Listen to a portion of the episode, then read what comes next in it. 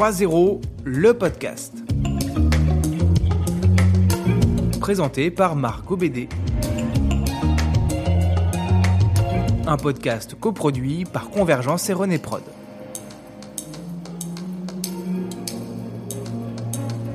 Ce podcast est une série d'interviews réalisées dans le cadre du Forum mondial 3.0. Zéro exclusion, zéro carbone, zéro pauvreté. Écrivains, responsables associatifs, élus, membres d'ONG, scientifiques, tous œuvrent pour atteindre ce 3-0 et on va les écouter. Épisode 7.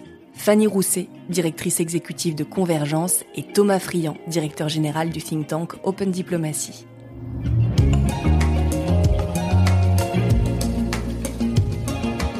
Fanny Rousset, l'an dernier, vous ouvriez le Forum mondial 3.0 avec, je cite, un goût amer. Dans quel état d'esprit vous êtes cette année? J'ai toujours un goût amer puisque euh, l'appel à action générale, l'appel à mobilisation n'est que plus fort que, précédemment. Euh, je pense qu'on a été un forum qui pendant tout son début d'existence a été très concentré sur les solutions, les innovations, et ça c'est très important, c'est vraiment une coloration qu'on veut maintenir, mais comme je disais déjà l'année dernière et qu'on l'a répété euh, cette année encore, on ne peut plus simplement de pointer du doigt le positif, il faut aussi le conjuguer euh, bah, aux alertes, au fait que les transitions ne vont pas euh, aussi vite qu'on le, le, souhaiterait. Donc on est, comme le disait notre président ce matin, des pessimistes actifs on souhaite dresser le constat, mais toujours donner la parole à celles et ceux qui euh, font changement au quotidien euh, sur leur territoire, dans leurs organisations. Vous, Thomas, vous avez euh, pas mal de hauteur avec Open Diplomacy. Quel regard vous portez justement sur, sur ça? Alors, l'amertume qu'on peut, qu'on a en commun, si j'ose dire, avec, avec Fanny, je la reprends à mon compte, c'est que depuis 2015, on oscille entre la souffrance et l'ennui, comme dirait Kierkegaard. C'est-à-dire qu'on est vraiment dans cette espèce de tension qui nous est imposée de il y a de l'élan, il y a des acteurs qui avancent, et c'est un fait.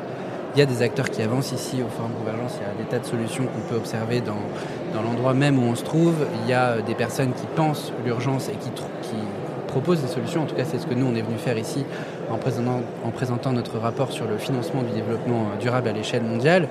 Euh, et, j'en reviens à cet élément essentiel, c'est qu'il faut réalarmer puisque toutes les données, toutes les métriques qu'il faut pour penser l'urgence, on les a. Euh, le chiffre clé du rapport qu'on a présenté ici sous l'égide de, Convergence, c'est que 80% des indicateurs des objectifs de développement durable de l'ONU sont au rouge. Euh, et qu'il existe euh, des solutions pour inverser la tendance, alors qu'on est à la mi-temps du match du développement durable, puisque je rappelle, les objectifs de développement durable de l'ONU, c'est adopté par euh, l'ensemble des États de la planète en 2015, juste avant l'accord de Paris sur le climat. Donc c'est un cadre plus général que les questions climatiques, hein, ça inclut les questions sociales et économiques. C'est des échéances qui vont jusqu'à 17 objectifs qui vont jusqu'à 2030.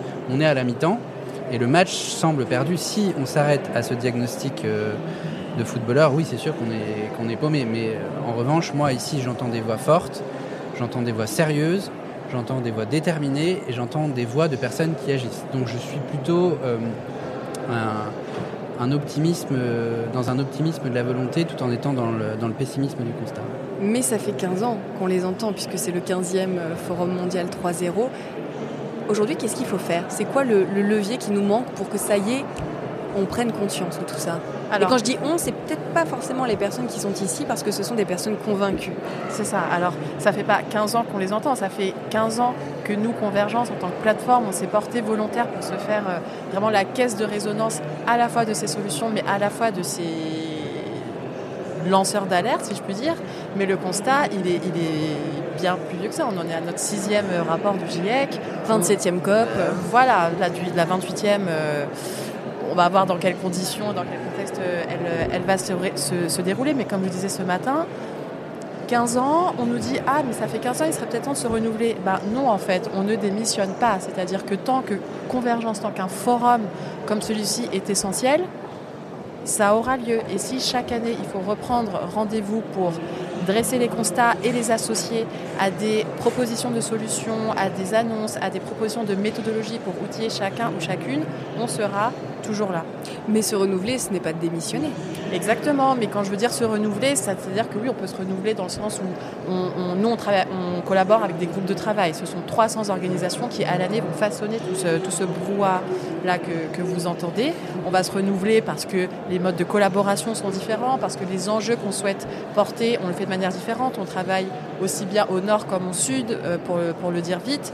Simplement, on n'innove pas dans le, constat et dans l'ambition. Notre ambition, c'est identifier des solutions des porteurs de projets qui vont répondre à des constats, euh, à des enjeux de transition écologique et de justice sociale établis. Et ça, il n'y a pas d'innovation euh, possible. Et je suis très prudente avec ce terme d'innovation parce qu'on a tendance beaucoup à se reposer sur l'innovation va arriver et va faire que euh, ça y est, on va trouver les solutions.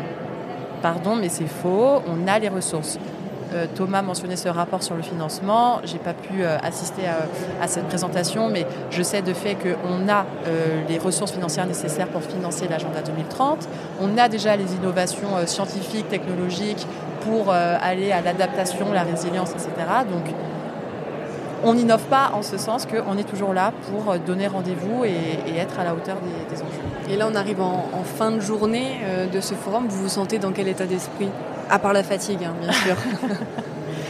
Bon, moi, je me sens aussi combatif que je suis venu, euh, y compris parce qu'ici, on a beaucoup d'alliés, de partenaires, d'amis avec euh, Convergence en, premier lieu qui, qui, nous rassemble depuis, depuis 15 ans. Euh, moi, je pense que ce qui est intéressant quand on, quand on parle d'innovation, Fanny récusait ce terme, à, mon avis, à bon escient pour ce qui relève de l'illusion d'optique, de se dire la solution viendra de la technologie par rapport aux grands défis des transitions écologiques et sociales qu'on a à mener. Euh, je voudrais quand même reprendre le terme d'innovation pour parler d'innovation politique. En tout cas, c'est le métier d'un think tank. Et, je pense que là, pour le coup, il y a une marge de créativité qui est euh, considérable. Et le rapport qu'on est venu euh, présenter, en fait, il est, intéressant parce que, pour, deux raisons. D'abord, parce, en fait, parce qu'il fait le lien entre d'un côté le, message que porte le secrétaire général des Nations Unies, donc on ne parle pas de n'importe qui, qui, qui prendrait comme ça dans une envolée lyrique une position euh, scabreuse pour parler de, la complexité, de l'urgence, de la nécessité vitale, euh, si ce n'est civilisationnelle, des transitions 3.0 dont on parle. Euh, on parle de la personne qui dirige le système multilatéral. Mm. Et, le programme qu'il porte et qu'il prépare pour l'Assemblée générale des Nations Unies qui a lieu maintenant dans quelques, dans quelques jours, c'est un plan de financement des objectifs de développement durable pour lequel il appelle le G20 à se mobiliser. Et je dis que notre rapport est original parce que, en fait, on l'a rédigé en, repartant euh, des déclarations que toutes euh, de, tout le travail qu'a fait le G20 des jeunes, auquel on recrute et forme et on envoie une délégation de jeunes euh, chaque année pour la France avec l'Institut Open Diplomacy. Et en fait, on s'est rendu compte que le désir du personnage le plus important de l'ONU, le plus fou pour certains, mais le plus, le plus, le plus vital pour la plupart d'entre nous, et ce que les jeunes générations disent aux chefs d'État et de gouvernement du, du G20, c'est pas bonnet blanc, blanc bonnet, mais en tout cas, il y a une congruence qui est, euh, qui est extrêmement forte. Et je veux dire par là qu'on a des alliés de poids. Est-ce que c'est un ovni dans le monde politique? Non, je pense que ce n'est pas un ovni parce que je, vous disais à l'instant, ce rapport est important parce qu'il pointe un élément majeur sur euh, l'enjeu du financement du développement durable.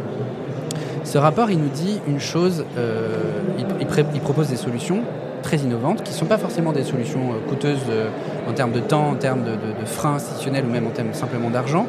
Et il nous dit notamment que euh, pour atteindre les objectifs de développement durable de l'ONU, qui c'est une autre façon de dire 3.0, mais enfin entre 17 ODD et 3.0, on se comprend,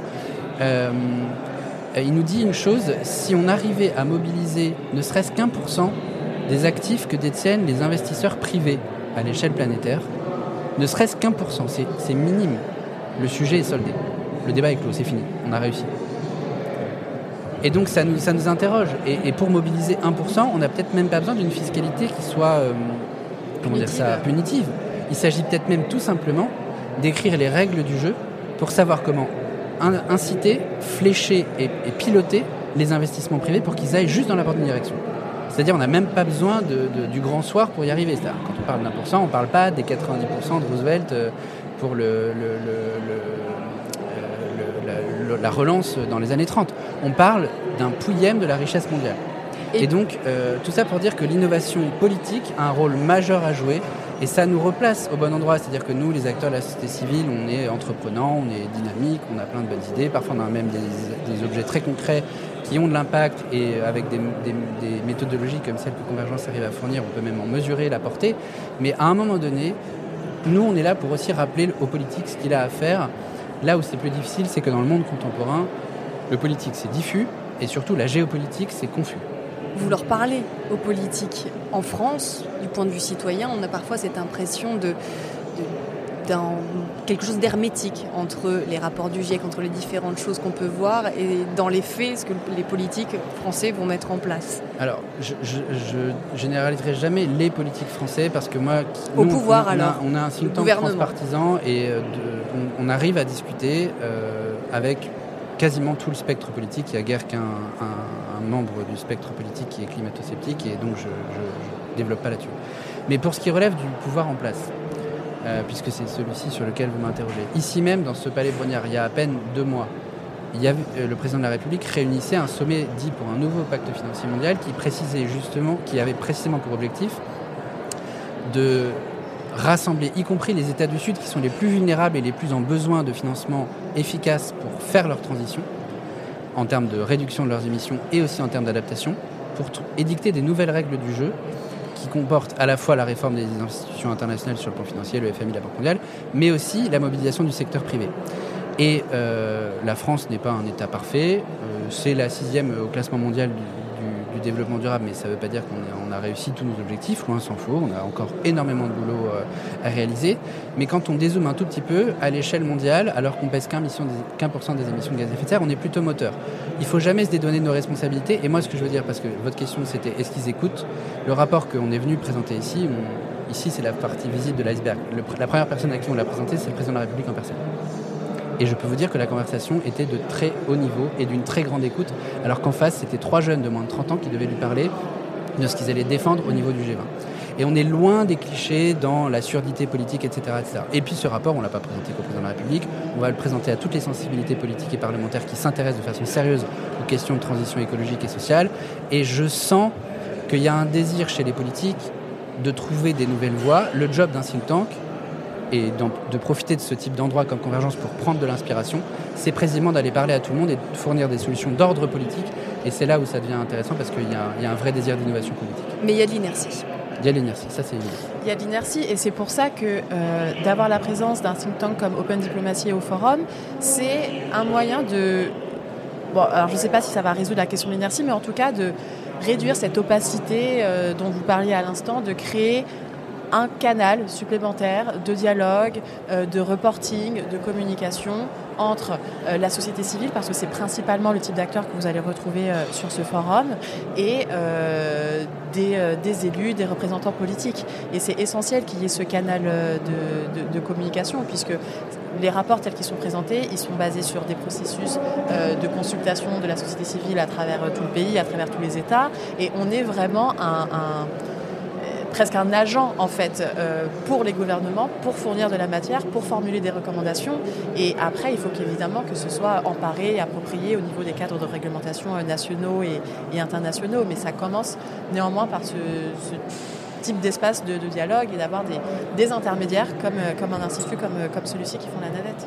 Les gouvernements et puis aussi les, entreprises, vous parlez des fameux 1%, si seulement 1% donné euh, financer des, projets à, impact, et ben ça, suffirait.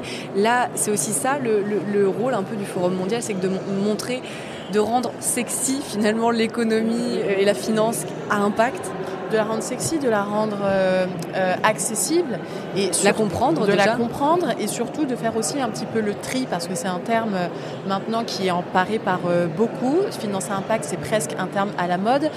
non, c'est pas à la mode, c'est un dispositif qui permet de flécher des financements vers des projets qui supportent, qui accélèrent la transition écologique, la justice sociale. Donc dans ce forum, on essaye aussi d'identifier des acteurs qui sont réellement des acteurs de l'investissement à impact d'autres euh, leviers qui, n'en sont pas en fait. Donc oui, sur le forum, on a beaucoup euh, d'enjeux euh, et de conversations liées au financement des agendas de, développement, d'une part, mais aussi au financement, à l'accompagnement des porteurs de projets, des acteurs de terrain. Donc à nouveau, on a ce pont entre le cadre et l'agilité des entrepreneurs, des organisations de la société civile.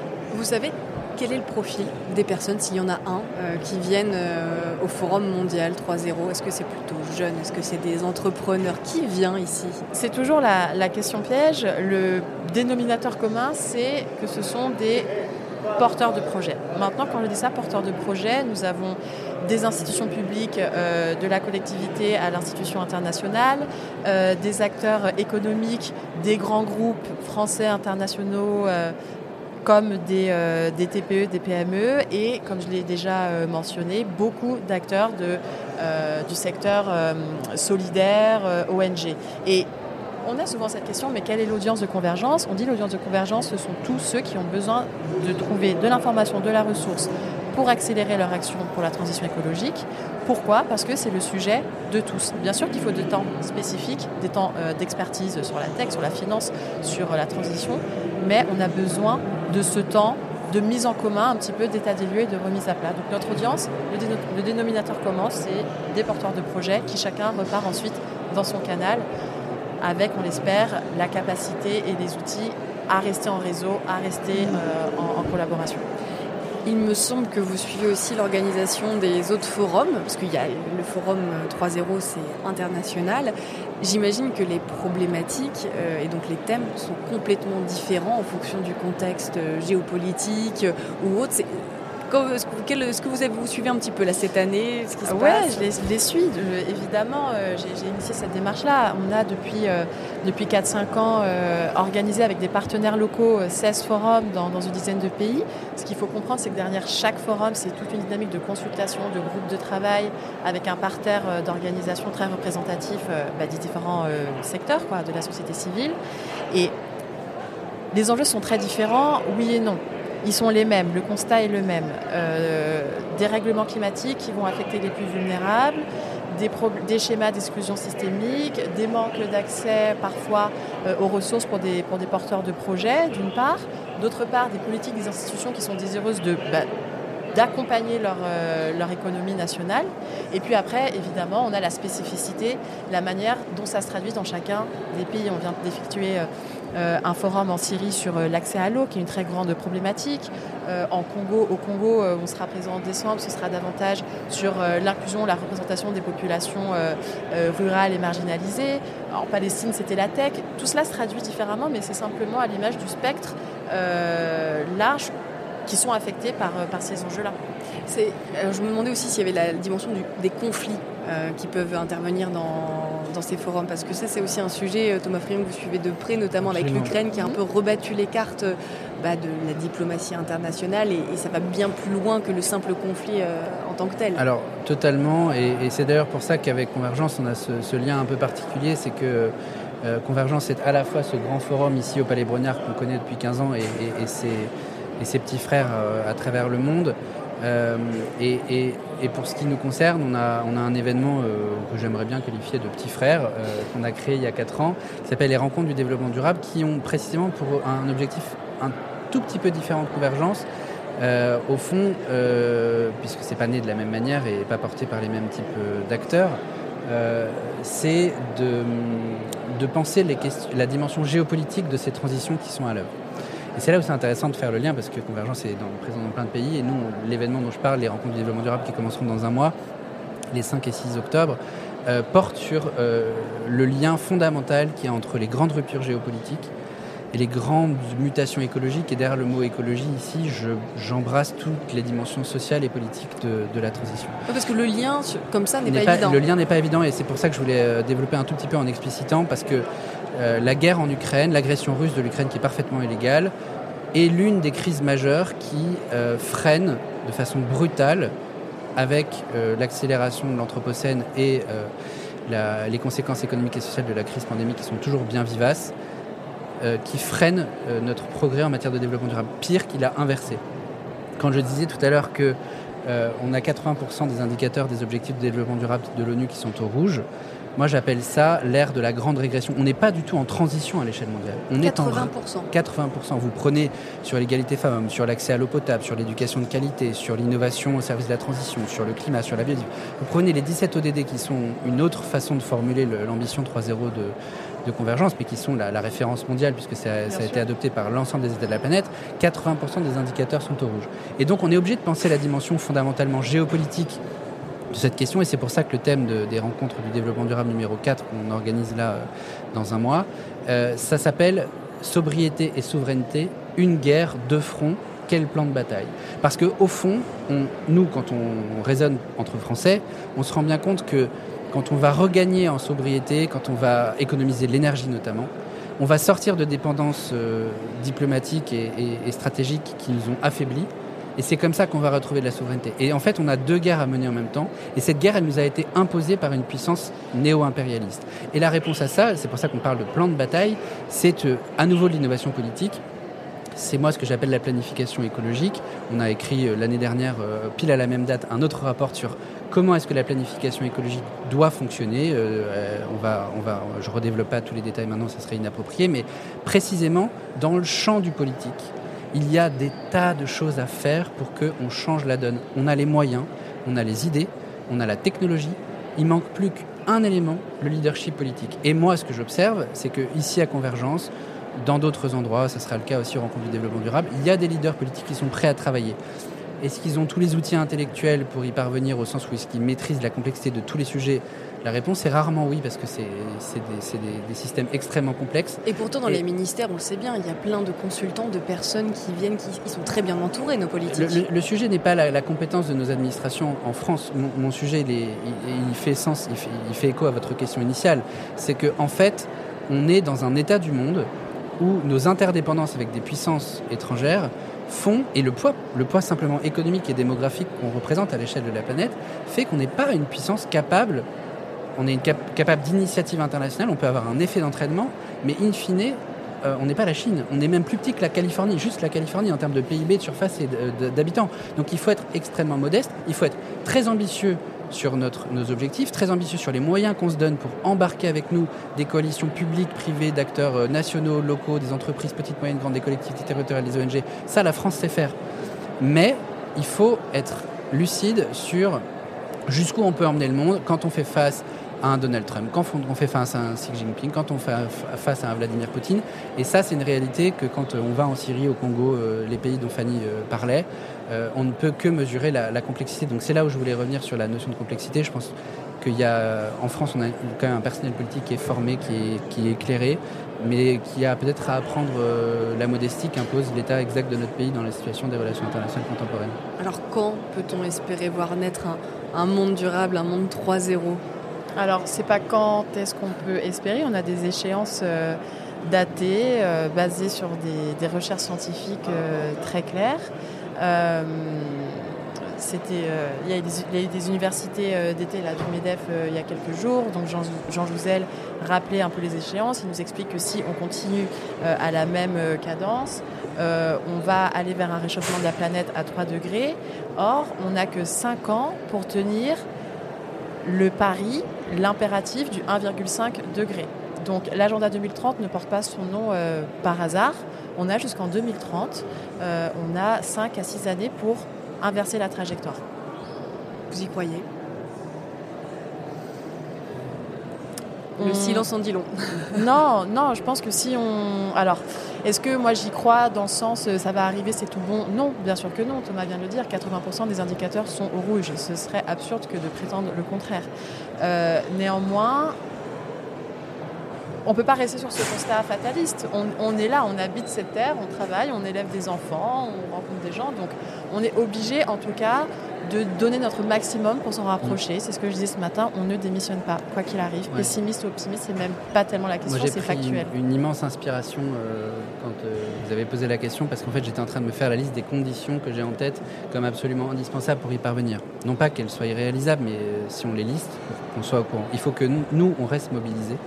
Nous, on n'est pas les plus vertueux, on n'est pas des saints, on n'a pas réussi tous nos objectifs de développement durable, mais enfin, on est quand même parmi la population la plus les mobilisée. convaincus, en tout cas.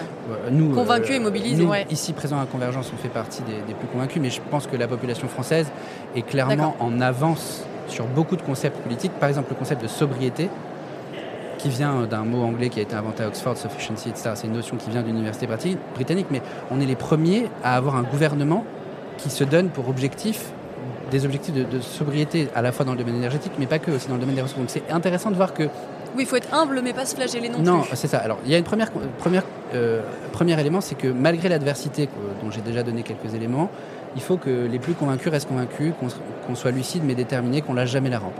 Après, euh, il faut être humble aussi. Un, 2000, euh, l'année prochaine, pardon, on a des élections aux États-Unis qui vont être décisives pour l'avenir de la planète. Décisives on peut avoir le camp du climato-scepticisme qui déchire une seconde fois les accords de Paris sur le climat. Mais là, on est totalement impuissants, nous. Nous, bah, il faut admettre qu'il euh, y a des leviers sur lesquels on ne peut pas agir. Il y a les électeurs américains qui euh, ont une part de responsabilité dans, l'avenir. Deuxième, euh, troisième facteur, outre notre détermination, c'est qu'il y a la, première puissance économique mondiale qui s'appelle la Chine, qui émet à elle seule aujourd'hui plus d'émissions de gaz à effet de serre que la les États-Unis et l'Europe réunis. Et donc, même si on a une responsabilité historique qu'on a reconnue dans des accords internationaux, il faut être lucide. Il faut être en mesure d'engager le pouvoir chinois, les entreprises chinoises, dans sa transition. Aujourd'hui, on n'est pas capable. On n'y arrive pas, le dialogue est rompu. Et plus on s'approchera d'une tension avec Taïwan, plus euh, la difficulté sera, complexe.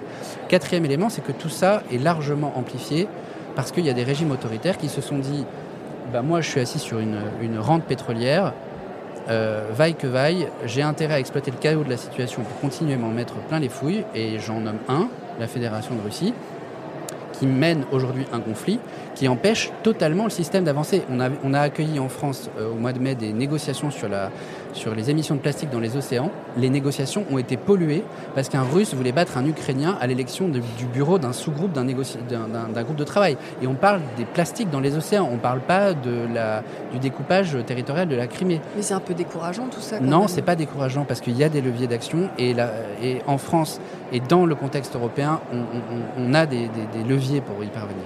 Et puis je dirais le le cinquième et dernier, euh, la cinquième et dernière condition à laquelle on peut se quitter avec un peu moins d'amertume que ce qu'on a commencé, c'est de se dire, il faut que nous on continue à faire l'effort pour que, indépendamment des, puissances qui sont euh, adverses par rapport à nos objectifs de transition, les entreprises vertueuses qui ont envie de s'engager, on leur tire pas dans le dos, parce que c'est Évidemment qu'il y, évidemment qu'il y a des entreprises qui font du greenwashing, ça c'est une évidence. Mm. Mais de plus en plus, on est capable d'inventer des règles du jeu qui permettront de créer euh, des standards de confiance qui nous permettront à nous, consommateurs, investisseurs, citoyens, de faire la différence entre une entreprise qui prend des engagements sérieux et des, entreprises qui ne prennent pas d'engagements sérieux. Pour une raison simple, je l'ai dit tout à l'heure, la mobilisation du secteur privé est essentielle. Et il y a aussi dans la société civile chez nous une part de responsabilité à prendre d'avoir des, certaines organisations non gouvernementales, certaines, dont le métier c'est de faire peur aux gens.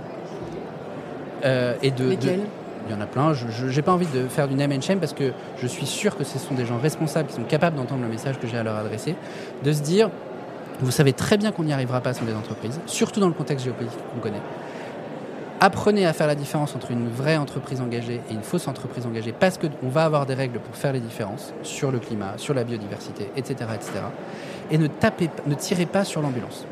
Et si on respecte ces cinq conditions, et ça suppose une vraie, euh, une vraie éthique citoyenne de, chacun d'entre nous, eh ben je crois qu'il y a un chemin pour arriver aux objectifs de développement durable. Il est compliqué, mais il y a un chemin. Alors justement, avant de se quitter, j'aimerais vous poser la question, vous, en tant que citoyen, à titre personnel, Comment vous œuvrez à, bâtir ce euh, monde 3.0 au quotidien Un petit geste, quelque chose que vous pourriez faire, vous dites, bah là, peut-être que moi aussi, je mets ma pierre à l'édifice, non pas par mon métier, mais dans ma vie.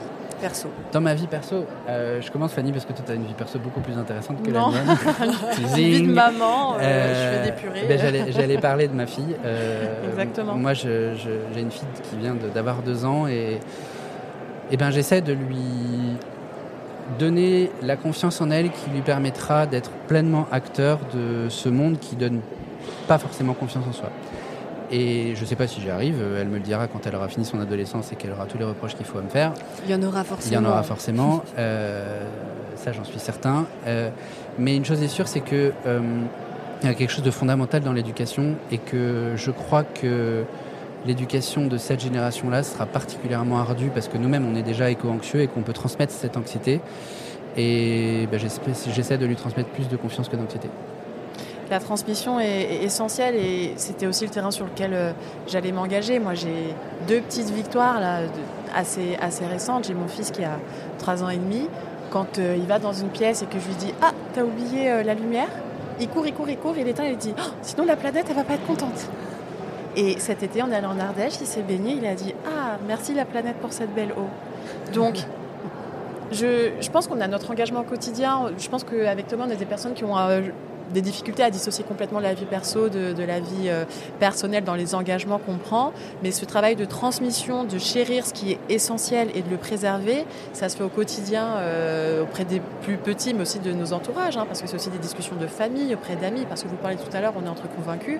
Euh, moi, jusqu'à assez récemment, je pensais que tout le monde autour de moi pensait comme moi. Je grossis vraiment le trait, mais j'étais dans un, je- j'ai évolué dans un environnement personnel qui partage. Ben, en fait, non, il faut se confronter, aller des amis, des amis, des amis, des amis, et de chaîne en chaîne. Parfois, on se confronte à des points de vue euh, très différents, et c'est à ce moment-là bah, de dire non, je ne quitte pas cette soirée, je reste. J'ouvre la discussion. Et quand Thomas dit qu'il ne faut pas tirer dans le dos des entreprises, ça rejoint euh, un petit peu cette, euh, cette dynamique-là que de dire je ne fuis pas l'adversité et mon combat, je le porte un peu tout le temps, tout le temps partout. Eh bien, merci à tous les deux. Fanny Rousset, directrice exécutive de Convergence, et Thomas Friand, directeur général du think tank Open Diplomacy. Merci Margot.